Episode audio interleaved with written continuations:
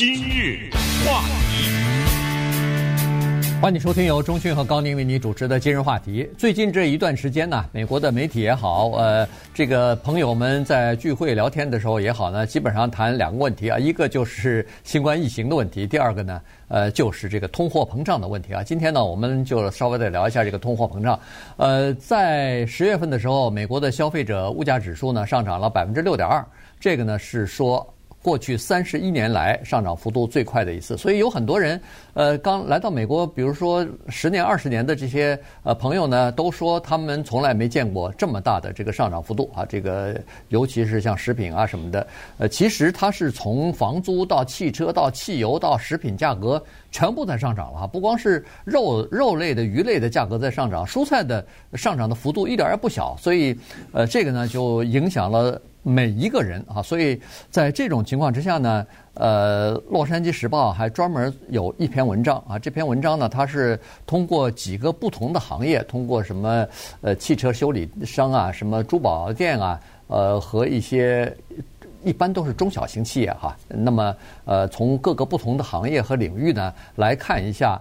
一是供应链的问题，补货的问题；第二是涨价的这个通货膨胀造成这些商家必须要涨价的问题。呃，当然也包括餐馆。所以，呃，我们呢就借鉴，就呃跟着他的这个思路，跟着他的这个故事和举的例子呢，呃，一起跟大家稍微的聊一下，看看我们身边是不是也是这样的情况。对，有句话叫做“不当家不知柴米贵”。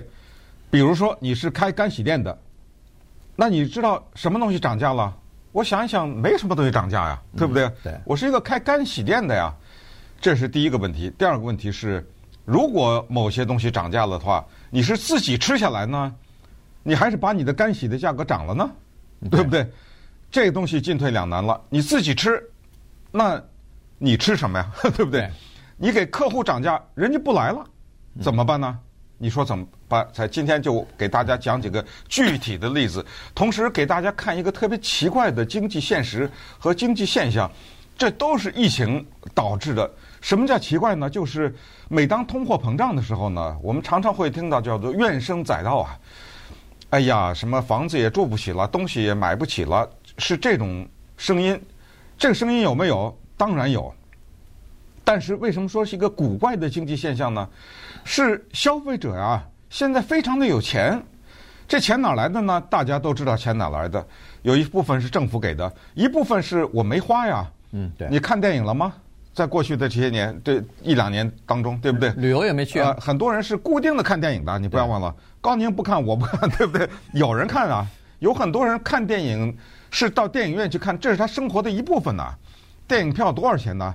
很多人是不一个人去看的，要是一家里人带个孩子什么之类的，一百块钱是很有可能的呀，对不对？一场电影下来，好，那么电影也没有看，旅游也没有旅游，很多的时候也没有去餐厅。最近是恢复了，是吧？一些，但是闷在家里，餐厅也没。很多人没买衣服，你知道为什么吗？因为买衣服干嘛呀？在家待着，对，对不对？也没有穿啊，对不对？买这衣服，连鞋呀、啊、什么化妆品什么，全都包括了。所以不再举例了，你明白就行了。就是疫情让一些人没有花钱，尽管他不是有钱人，但是他没有花，所以确实是攒了一些钱。但是攒的一些能不能让他买豪宅啊？是肯定的。但是去有一些小的花费还是有可能的。这就变成了一个奇怪的现象：一方面物价涨得不行，另一方面呢，哎，这零售还涨了百分之一点七，就是大家还稀里哗啦就都花钱去了。而且咱们别的不说，就说咱们加利福尼亚州的话呢。仅次于一个叫南达科达州，就是说，老百姓手里攒的钱呢，南达科达最多，确实是没有疫情，我也不知道南达科达有什么可花的那地方，挺荒的一个地方。开玩笑啊，如果你从南达科达来，别生气，那地方确实给我们荒凉的感觉。我有朋友在那儿待过，嗯，还有就是加州居然排在第二，所以这个时候呢，就产生的一个问题就是大公司啊。能吃得起，也就是说，通货膨胀也好，供应链也好，我可以把价钱稍微的稳一点儿。可是我们今天就给大家讲几个小公司的故事，小企业的故事，就是他们呢有点要撑不住了。对，我们今天主要讲的是在加州的哈，就是在我们南加州的这个各行各业里边的，因为在南加州有一百六十万家小型企业，呃，有的大概就是。大部分都是家庭企业啊，所以呢，呃，在这种情况之下呢，他们你不要小看这个小型企业，他们受的打击比较大，但是呢，他们是等于是整个地方经济的一个呃非常重要的一个支柱啊，他们呃为加州的这个就是就业啊提供了百分之五十的就业的这个机会啊，所以很多人实际上不是在。什么大的公司几千人的这种呃什么波音公司、IBM 什么这种公司的工作，而是在这些小的企业里边去工作，所以他们受的影响就比较大了。那我们就从几个呃不同的行业来看吧。首先，咱们先看一下这个干洗店。干洗店呢，其实我们都注意到，我我当然现在我不太去了哈，但是在以前的时候，我都记得最便宜的时候什么。一件衬衫洗一洗九九毛九，呃，我记得对是九毛九，我记得什么还有相对的，我们旁边有一个是一块啊一块五，我记得是。呃，大大部分的时间是一块五，对促销还是什么，反正曾经有过九毛九一件衬衫的这这个年代啊。当然这一说可能呃过的时间比较久远了，什么十年前之类的，呃，什么一块五一块九毛九，他们是这样子，他这个干洗店呢刚好是在呃我们南加州一个呃算是一个。比较贫穷，就是低收入的家庭比较多，而且呃，这个原来的地方呢也是比较乱的这么一个地方，在 South Central 啊这个地方，所以呃，你不知道 South Central 的话呢，你如果知道一九九一年呃洛杉矶出现暴乱的啊，一九九二年出现暴乱的时候呢，那你就可以联系起来了哈，在那个地方。当时这个暴乱呢，就发生在 South Central，以这个呃地区受影响最大哈，在这个地方很多的商家都被烧掉了、被抢了、被砸了。然后他的这个干洗店呢，就在这个地方。当时他说，在那个暴乱之后，好像他接过来的这个生意哈。然后那个时候他说，简直当时这个生意的环境是非常差的，有帮派分子、有贩毒的人、有卖淫的人，到处都是。后来呢？呃，他也好，其他的在当地的一些社区的这种呃领袖啊，呃商业的领袖啊，大家都集合起来一起说不行，我们要把这个整个的呃社会的呃环境给治理一下。于是呃通过大家努力呢，哎，逐渐的就恢复正常了。所以呢，他也恢复正常。你看，经历过呃一九九二年的这个暴乱之后。这次那个呃，就是疫情呢，对他们造成了另外一次影响。嗯，现在疫情过去了，疫情的时候呢，他们店曾经关闭了差不多呃一个月啊。他是这样子，洗干洗店，你不管是洗这个西装也好，是洗这个衬衫也好。大部分都是上班族，也就是说，你要上班的时候穿的干干净净、洗的浆洗的很挺阔的这种挺刮的这种衣服去上班去嘛，带着领带什么的。可是如果大家都在家里上班，可以穿着睡衣上班的话，那对那个干洗的需求它就减少了。所以呢，他们就出现了这个问题，生意就开始有点影响。现在好不容易疫情呃有了疫苗什么的，大家又有很多人又回去上班了，他的生意逐渐回来了。回来了，但是他发现一个问题，就是这个通货膨胀的问题。他突然发现，呃，洗一件衣服，你如果去拿衣服的时候，他每一件衣服都给你罩一个那个塑料的那个那个，是啊，哎，洗完的套啊，那个是送给你的。他说这个套涨价了，塑料的那个衣服架子涨价了，干洗店它很多用化学化学的药水给你去洗东西去油渍啊什么的。那个东西涨价了，人工涨价了。他说，像这种情况，他马上自己一算账，我的利润一下掉了百分之五十。你还少说了，汽油也涨了，啊、因为他那个来回来去运这些衬衫呢，对不对？所以这些都涨了，那他只好把这个转嫁到客户身上了。有的人可能想问说，干洗店洗什么呀？在那么一个犯罪率这么高的地方，还是这句话啊，你不当家不知柴米贵，你不做这个事儿你就不知道。所有的只要带制服这两个字的。都得需要洗，开公共汽车的、当警察的，你就想吧，在餐厅里的，对不对？对。呃，或者是在酒店里面这种所有制服，还有一个他接一种活儿，你都想不到。你说好莱坞拍电影，一个人身上流的血是假的血，那这件衬衣不能扔了呀，也得洗啊，对不对？他都能承接过来，所以呢，生意还是不错的。但是因为供应链的问题呢，让他受到影响。好，接下来呢，我们看一看餐厅，一家具体的餐厅。它的肉价是怎么个涨法，对不对？一个卖电自行车的一个修汽车的，包括珠宝店。虚拟货币。今日话题。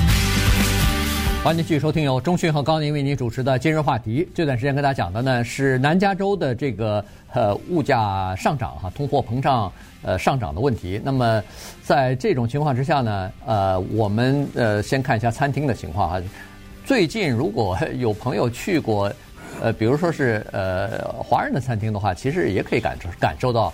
这个菜单上头的价格逐渐的开始变化了哈。如果即使不变的话，里边的内容可能会稍微少一点。这个是完全可以理解的原因，就是人家原材料贵了，人工也贵了，所以在这种、啊、我就见过，他就说某一个菜，我就不点名了啊。啊，我们现是他的挺有名的，他说我们现在没了，对，不做了，不做了，对啊，不是我原因是我人家是好心他不做，是我不想让你们觉得太贵。对，因为我那个原材料涨了好几倍，或者没没有好几倍，至少涨了很多，那我必须把这个原来是这个价钱的菜变成另外一个很高的价，我不想，对，对不对？所以那我干脆我不卖了。对，第一是你增加了价格以后，顾客不满意；对，第二是人家顾客不满意，他就不点你这个菜，那你准备了也是白准备，嗯、对吧？对，所以是这种情况。呃，这个。在《洛杉矶时报》呢，他这个呃记者呢，他就采访了一个墨西哥的餐厅。这个其实完全可以呃套在任何一个餐厅。原因就是说，你看哈，他说墨西哥餐厅里边，他说鸡肉的批发价格。从原来的每磅九毛九，现在上涨到了一块五，然后猪肉的价格从一块零三分、一块零五分上涨到两块钱每磅。然后呢，他们用一种东西叫猪油啊，可能也这个华人餐厅大概也会用猪油。他说原来呃，比如说二十五块钱，呃，六十磅还是多少磅的这么一这么一个分量的这个猪油，现在涨到。从二十五块涨到六十块了，所以这个涨得非常厉害。所以他们做一种东西，你吃墨西哥餐做做要这叫这个 burritos 啊，叫这个呃，华人应该算是卷饼吧？嗯，对。它那个软面的那个卷饼哈，有的面里头有玉米面，掺点玉米面，有的就是面粉的，然后里头包菜包肉的。还有奶酪啊什么的。对对对，他放很多的馅儿在里头。那么他就说，像这种东西呢。呃，他他会放一些猪油啊什么的，所以在这种情况之下，他说我没办法，我的那个 burritos 原来两块出头一点卖，我现在只好变成三块钱了，因为我所有的东西都涨价了，这个也是可以理解。但是他是说，尽管这样，我的客人还是源源不断，而且呃人数非常多，所以他现在要雇六个新的工人。才能够供应，呃，才能够满足这个客户的需求。也也就是说，他现在的这个生意啊，比去年、比前年都好很多。哎，对，你看，这就是我们在学习哈这些经济的有趣的规律。还有一个情况，大家可能挺熟的，也可能不知道啊，大家熟不熟？但我和高宁很熟，因为我们公司有至少有两个人有了这个东西，叫做 e-bike，嗯，这个叫电动自行车。所谓电动自行车呢，它不是说你坐那不动，然后一个按钮它自己往前走，它你还是得蹬。啊，但是呢，它有电的功能，也就是说，在某些时候你不动的话，它还可以往前走。这个东西很贵啊，基本上两千起跳。对，我七八千都有。我们公司的这两个人，好像我觉得都是七千左右，好像是吧？五千多，五千多是吧？对对，反正他们都买了，因为住得近嘛，就帕斯蒂纳这一带，他们就骑着这个玩意儿到这儿来。这个呢，你你知道，在疫情期间是有人买还是没人买呢？买的人多还是少呢？对不对？嗯。现在告诉大家，买这个东西的人骤增，因为别看它贵，但是人们觉得呢，这东西可以起到一个既是交通工具又能锻炼啊，等于是一举两得，同时可能还有其他的一些方便。你想，如果用它的话，还有什么油啊什么的，这节省啊之类的啊，它就是到时候回家一充电就行了。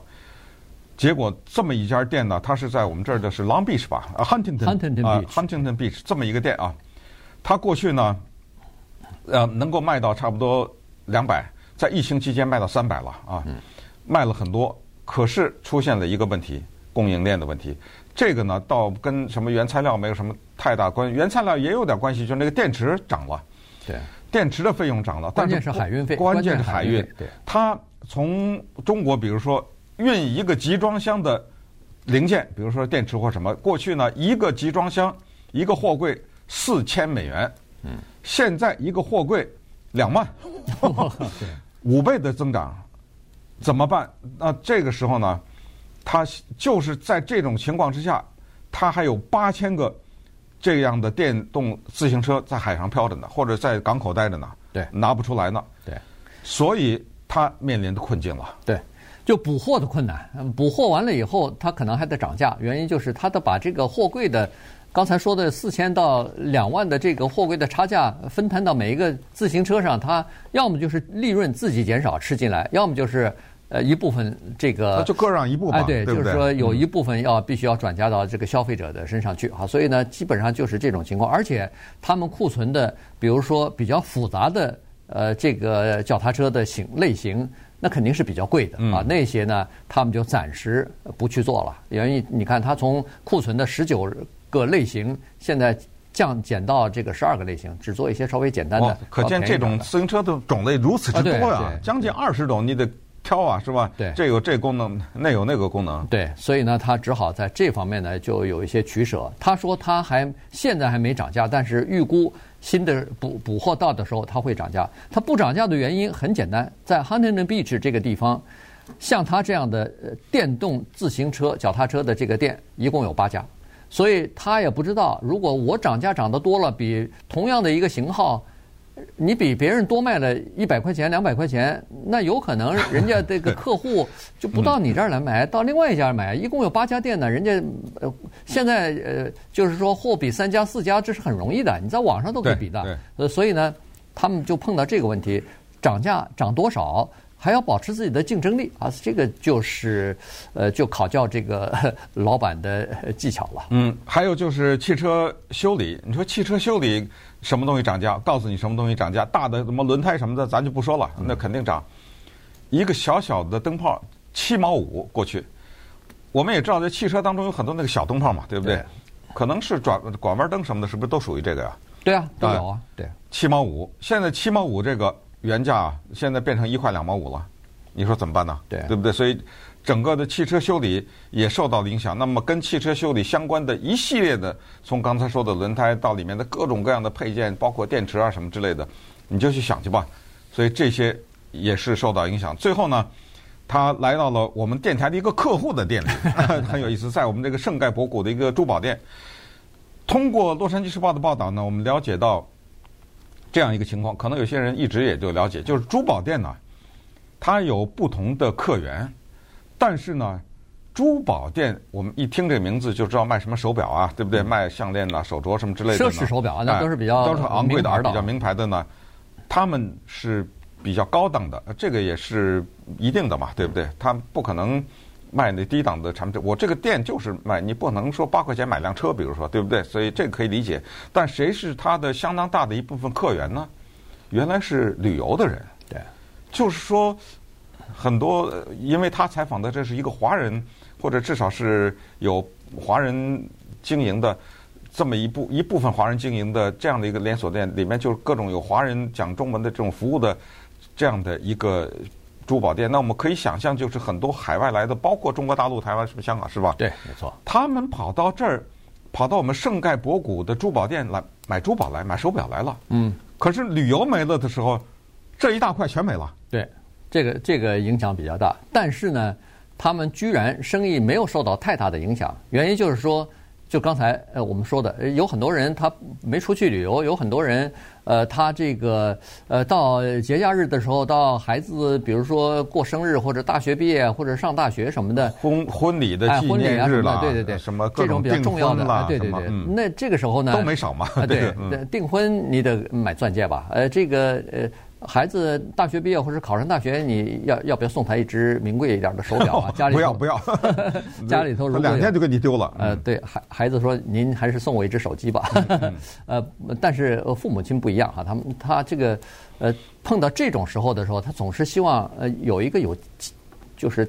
纪念价值的、纪念意义的这么一个呃象征性的这么一个东西嘛，几千块钱、上万块钱的这么一个手表，你给你，你你这辈子先留着呗，这这东西还可以保值呢，呃等等啊，所以呢，他们现在就采取的一个办法就是，原来比如说开店谁来了都可以进来，现在是叫做预约制啊。基本上他的客户呃来了以后，先先预约，预约完了以后可以到店里头来看。就是我们所谓的 walk in，就直接往里走的不不行了。现在呃、嗯、现在至少是没有这样了哈。就先打电话预约，先打电话电话预约或者网上预约什么的，然后你你随便去啊，这个预约它是肯定是什么时候都会满足你的要求的，但是呃。他们就是靠这个，而且据说是，呃，生意没有大的问题啊，这个基本上都是，呃，生意没有太减少。他现在遇到的东西和那个脚踏车是一样的，现在补货居然是他们最大的问题。但是我在想，这种高单价的这种珠宝也好，名牌什么 Chanel 的这种手表也好。它可以空运不是吗？呃，你问我，我是最没有 最没有答案的关于这个。